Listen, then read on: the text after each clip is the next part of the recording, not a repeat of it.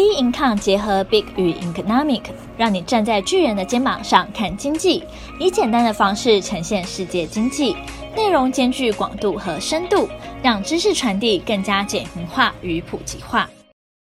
大家好，欢迎收看今天的小资生活理财术。那今天呢，要来跟大家呢聊的主题呢是黑羊效应。诶，这个我觉得还蛮特别的。那时候看到这个里面的内容的时候，我觉得还蛮有兴趣，也觉得是说很符合啦。现在可能在一些团体当中，不管说是职场，或是说在学生时期会遇到的状况，尤其是在你在学。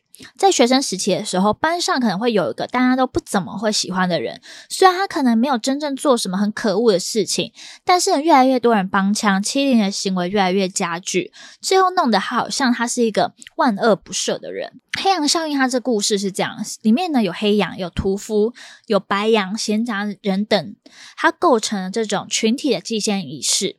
那黑羊的过错呢，根本微不足道，甚至说他也没有错。那屠夫呢，他也不是什么大奸大恶之徒。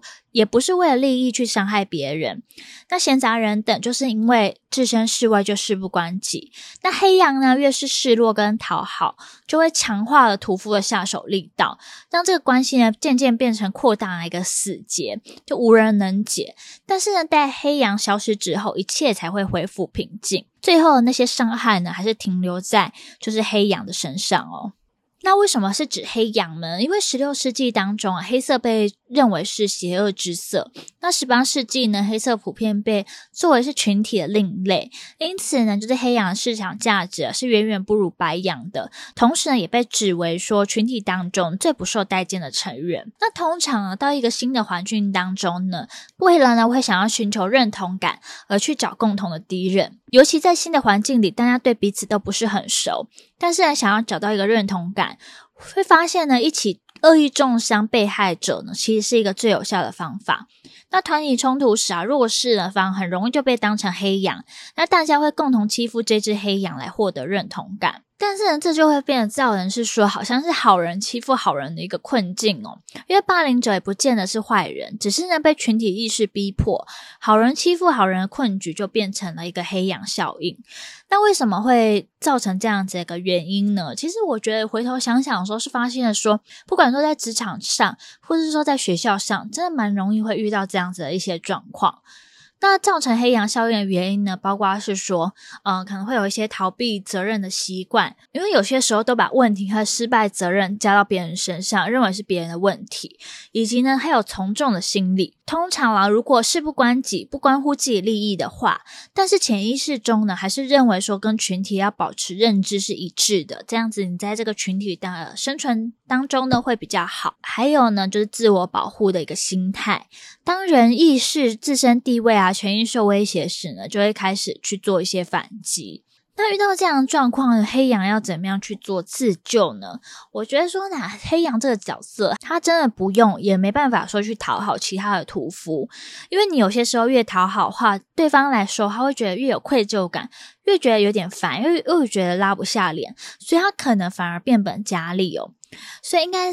把注意力转移到黑羊场域以外的地方，比如说找回自己的朋友啊，回到自己的家人身边，花更少时间出现在于会有黑羊的场所的地方。那如果说，哎，你真的到很受不了、很受不了的话呢，我们一定要就是是时候离开啦，就不用说一直待在让自己非常不舒服的一个场合当中。那黑羊效应其实也会一直存在在校园啊，或是职场当中不断发酵。所以，我们当发现说，诶，身旁有屠夫举起刀时，记得不要去当做一个无作为的白羊。我们可以举起了头上的角，重重撞开它，往后呢，才不会有更多的白羊变成血迹的黑羊哦。这就是非常重要的，因为毕竟嘛，我们年纪也不小了，我们还是有分辨对错的能力啦。应该要去可以去帮助一些好人，而远离一些坏人嘛，对不对？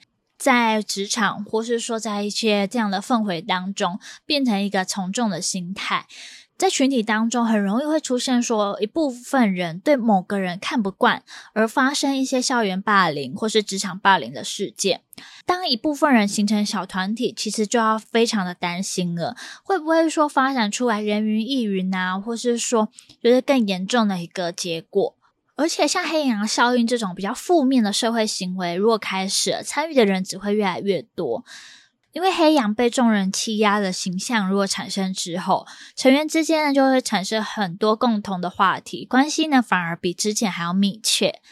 那就算说你是很无意识的，有些时候还是会被群体同质化。那今天呢，就跟大家小小分享一下，说我觉得还蛮有趣这个黑羊效应的一个议题啦。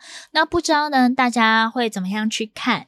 那以及有没有一些很共同的感受呢？那也欢迎大家留言啊，然后在我们的脸书专业或是 Instagram 跟我们多做交流喽。那我们今天的节目呢，就到这边结束。那喜欢的话呢，记得要按个五颗星喽。那我们下期节目见，拜拜。